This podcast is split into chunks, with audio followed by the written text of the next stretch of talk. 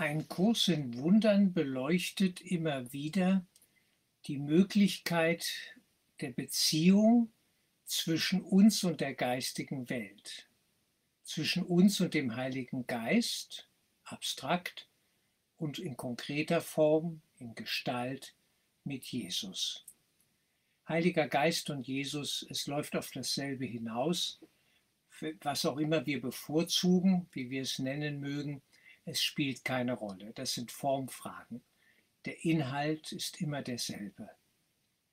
Und ich habe hier eine wunderschöne Stelle im 14. Kapitel gefunden, römisch 7, arabisch 6, Satz 1 bis 11, Seite 288 im Kurs.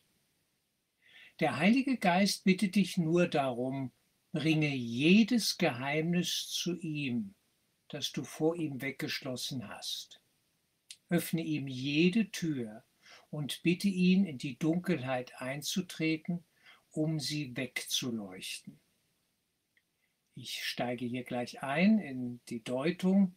Was ist diese Dunkelheit? Es sind unsere Irrtümer, es ist der Glaube an die Trennung, denn genau das erzeugt geistige Dunkelheit, die sich übrigens auch spiegelt hier in der irdischen Dunkelheit des Nachts. Man kann durchaus da Bezüge herstellen dass wir einen Dualismus zwischen Tag und Nacht haben, ist schon verrückt genug. Ja, Im Himmel, in der rein geistigen Welt gibt es das nicht, es gibt nur Licht. Nur der Geist ist wirklich. Die Wahrheit, das Licht der Liebe. Und diese Dunkelheit in unserem Geist, das sind also alles geistige Prozesse, um die es hier geht, das ist wunderschön beschrieben, diese Dunkelheit, in diese Dunkelheit laden wir den Heiligen Geist ein. Wir öffnen die Tür. Wir setzen uns dem Licht aus. Wir bitten das Licht des Heiligen Geistes an uns zu arbeiten, sozusagen. Wir weisen ihm unsere Wunden, unsere schmerzvollen Punkte, unsere verrückten Ideen, all das übergeben wir dem Heiligen Geist. Bringe jedes Geheimnis zu ihm, das du vor ihm weggeschlossen hast. Öffne ihm jede Tür und bitte ihn, in die Dunkelheit einzutreten und sie wegzuleuchten. Auf deine Bitte tritt er freudig ein. Er bringt das Licht in die Dunkelheit, wenn du ihm die Dunkelheit öffnest. Nicht? Wir halten die Dunkelheit auch geschützt. Es sind unsere besonderen Beziehungen, unsere Götzen, unsere Ersatzvorstellungen für die Liebe, ja. Nicht? Ich mache mir die Welt, wie sie mir gefällt. All diese Spielchen, die wir hier spielen, all das muss angeschaut werden, geprüft werden, beleuchtet werden, buchstäblich, ein geistiger Vorgang natürlich, vom Heiligen Geist. Und wenn wir das nicht zulassen, leben wir weiter in Illusionen, sind wir die Gefangene unseres eigenen Wahns. Am Ende, wenn wir die komplexe Gleichung rauskürzen, x gleicht Glaube an die Idee der Trennung. Ein Wahn, eine verrückte Vorstellung. Und wie wunderbar einfach lässt sich das Ganze rauskürzen, reduzieren auf dieses berühmte X. Was ist der Dreh- und Angelpunkt all dessen, was wir hier erleben? Die Idee der Trennung. Das ist der Punkt. Das ist die Absonderung, das ist die Abspaltung, Abspaltung vom Geist, von Gott, vom Höchsten, vom Leben selbst. Das ist dann in der Folge die Erfindung des Todes. Sie ist eine Ego-Erfindung. Es gibt keinen Tod. Aber wenn so etwas Verrücktes wie Körper entstehen, ist das gleich im Gepäck mit drin. Die Geburt erzwingt den Tod. Was für ein Dualismus. Wir sind doch sehr darauf fixiert, nehmen es als normal hin, aber all das muss hinterfragt werden. Es ist doch indiskutabel, dass es so etwas geben können soll wie Tod. Indiskutabel. Auch Schuld, Abspaltung, Dunkelheit, Trennung, Mangel, all das sind eigentlich ja niveaulose geistige Zustände. Und damit geben wir uns zufrieden, damit haben wir uns abgefunden. All das muss angeschaut und überprüft werden. Und das tut der Heilige Geist, sprich Jesus, mit uns gemeinsam, indem er es beleuchtet und den Irrtum, der in all diesen verrückten Vorstellungen verborgen ist, wegleuchtet. Mögen wir es ihm erlauben. Aber wir haben Widerstände, wir halten an unseren verrückten Vorstellungen auch fest. Nichts ist so hartnäckig wie ein Glaube, eine fixe Überzeugung. Da habe ich Dinge erlebt in meinem eigenen Leben und auch im Leben anderer Menschen, die zu mir kamen. Die verrücktesten Vorstellungen werden am Ende noch verteidigt. Man ist nicht bereit, sie aufzugeben. Da muss ordentlich gelitten werden, bis man zum Schluss keine Lust mehr hat, dieses Spiel zu spielen. Und hier heißt es dann, was du aber verbirgst, das kann er nicht betrachten. Also hier wird respektiert. Wenn wir an unseren Ideen festhalten, bleiben sie uns. Wir dürfen träumen, solange wir wollen. Am Ende wird jeder den Traum loslassen weil er völlig sinnlos ist und keine Befriedigung, keinen Frieden im tiefsten Sinne schenkt. Was du aber verwirkst, kann er nicht betrachten. Er sieht für dich, wir reden hier vom Heiligen Geist, er ist großgeschrieben, er sieht für dich und wenn du nicht mit ihm schaust, kann er nicht sehen. Die Schau Christi ist nicht für ihn allein, sondern für ihn mit dir. Hier kommen wir zur wichtigen Bedeutung des Schauens, des Sehens. Vor allem aber will ich sehen. Es gibt auch eine wunderschöne Kursübung dazu. Und die Schau Christi. Die Schau Christi sieht eine erlöste Welt, eine gewandelte Welt in diesem Sinne als Übergangsphänomen, die wirkliche Welt, die Schau Christi, eine Welt, in der der Irrtum korrigiert ist denn Gott kann keinen Irrtum sehen, sonst hätte er Substanz, sonst wäre dieser Irrtum ja in gewisser Weise wirklich. Aber die Absurdität der Idee der Trennung hat keine Substanz wie die Finsternis. Sie ist ohne Licht. Sie ist nichts. Seltsam, seltsam. Das Licht allein ist wirklich der Geist. Und der Heilige Geist schenkt uns die Schau Christi. Wir sehen alles in der Korrektur, in der korrigierten Form. Der Engel sieht das Potenzial des Höchsten in jedem Menschen, in jedem Lichtstrahl. Er sieht die Essenz und weicht nicht davon ab. Er kann nicht anders. Und er schaut mit größtem Mitgefühl auf die Verwirrungen und Verirrungen, auf die Verzweiflung des träumenden Gottessohns in all seinen Zersplitterungen. Da ist großes Mitgefühl. Wie Anita Moriani in ihrem Buch Heilung im Licht sehr schön es beschreibt, sie sah die Engel und sie sah, wie die Engel auf Täter und Opfer schauten auf beide mit demselben Mitgefühl, denn beide brauchen Mitgefühl. Beide sind verzweifelt, Täter wie Opfer. Es sind wechselnde Aspekte, Traumaspekte, die auf der Idee der Trennung ja am Ende beruhen, auf dem Glauben an Schuld, auf dem Glauben an Mangel und an Mord und Tod und Elend, einfach nur verrückt. Und wir könnten das beenden. Aber diese Vorstellungen von Schuld und Trennung und Körpern und einer körperlichen Welt, all das wollen wir ja irgendwo. Das ist ja die Besonderheit, die wir gewählt haben. Sie loszulassen, sich zu trauen, nichts zu sein, scheinbar nichts, und damit in Wahrheit alles, das Höchste, die Liebe selbst, das wäre der Schritt der Heilung.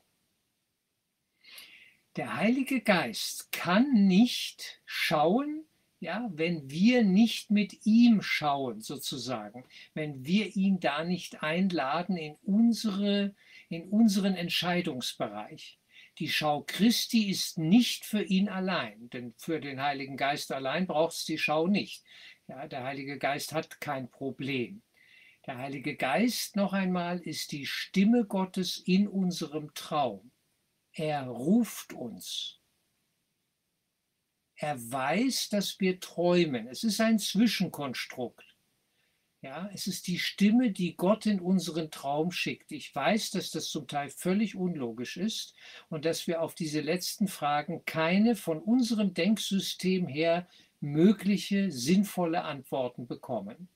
Das können wir vergessen. Und die berühmteste aller Fragen lautet ja, wie kam es zur Idee der Trennung? Ja, wie ist denn das möglich? Darauf gibt es keine sinnvolle Antwort, weil es keine Trennung gibt. Und das ist und bleibt die Basisaussage des Kurses.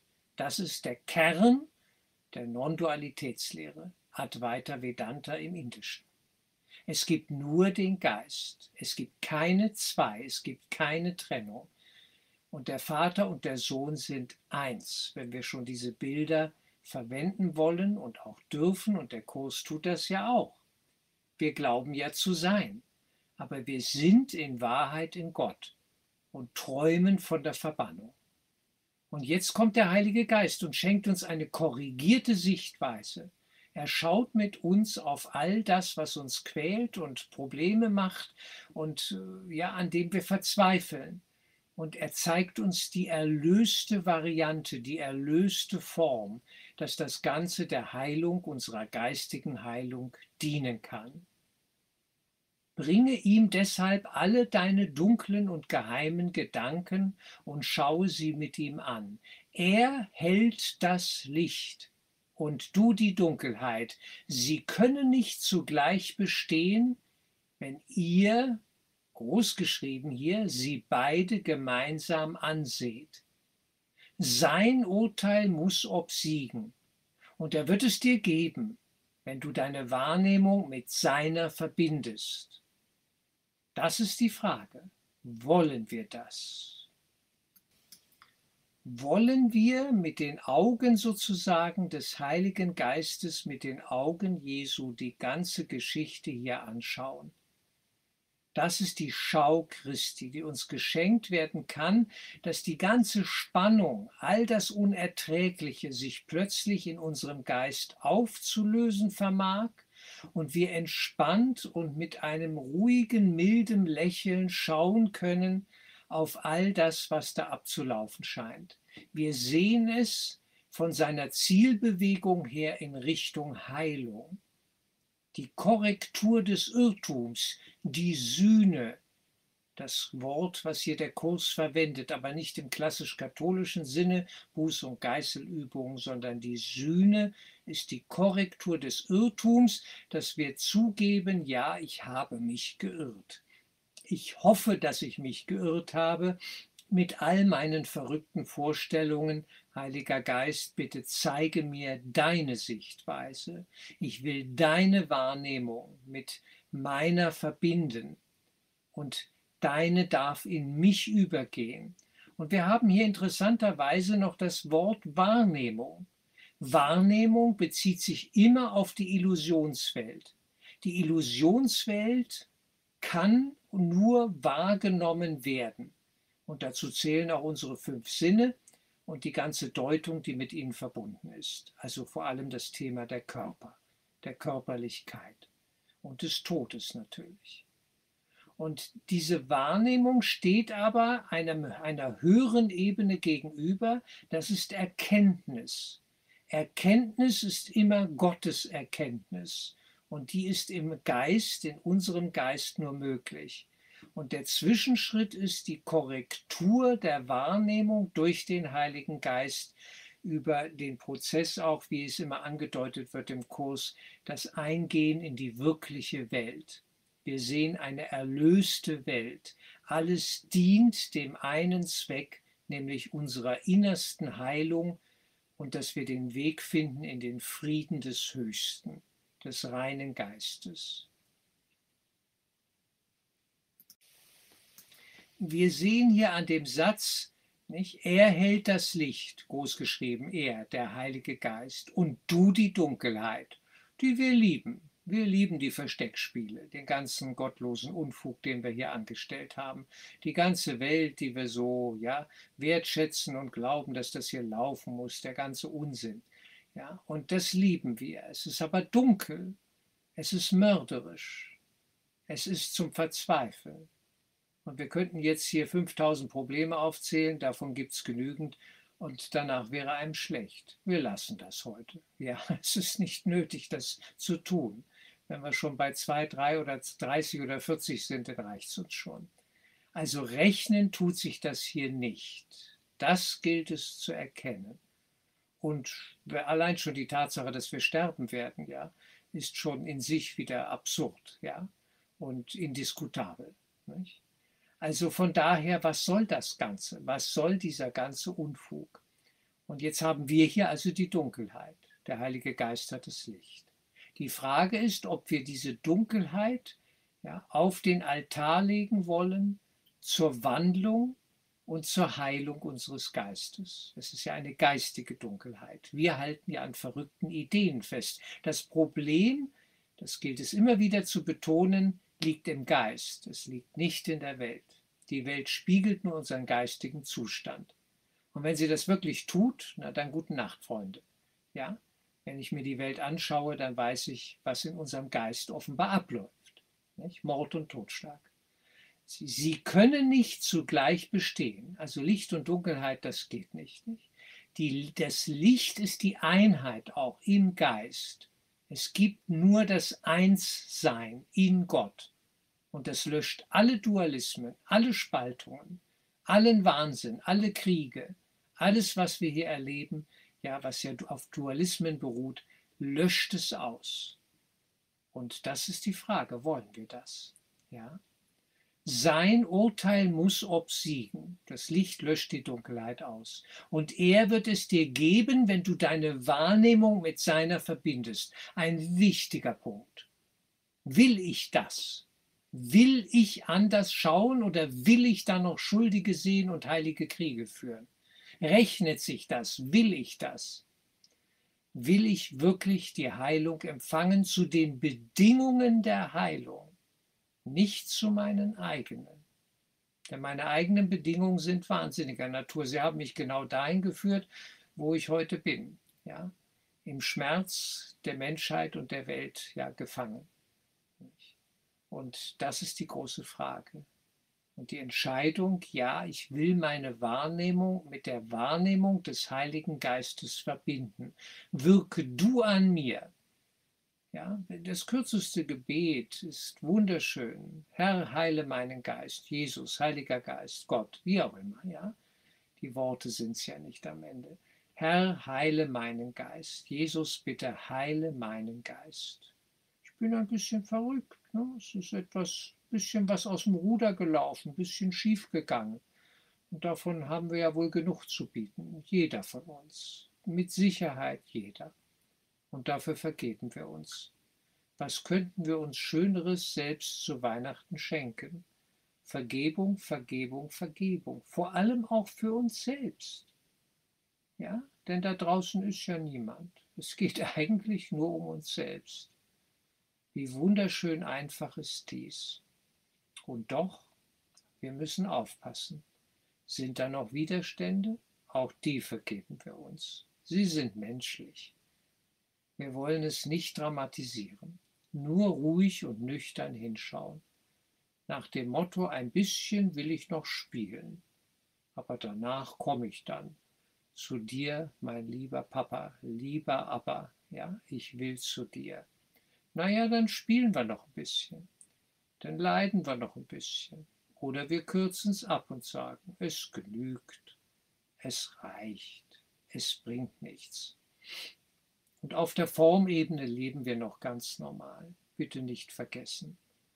Wir sind hier noch ganz normal in Körpern und haben unsere Rechnungen zu bezahlen und nehmen am Wirtschaftsleben teil und fahren vielleicht in Urlaub und genießen etwas und führen Beziehungen und ja, müssen Dinge austragen und so weiter mit anderen Menschen. Das ist so. Das Klassenzimmer wird genutzt und auch gewertschätzt für den Zweck der Heilung. All das hat hier mit, dieser, mit diesem Abschnitt im 14. Kapitel zu tun. Es geht um Heilung, die wir nicht machen, aber wir öffnen ihr die Tür.